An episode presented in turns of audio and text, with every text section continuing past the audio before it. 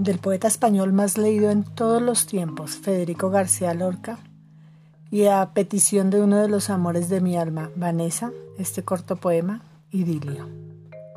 Tú querías que yo te dijera el secreto de la primavera, y yo soy para el secreto lo mismo que es el abeto, árbol cuyos mil deditos señalan mil caminitos.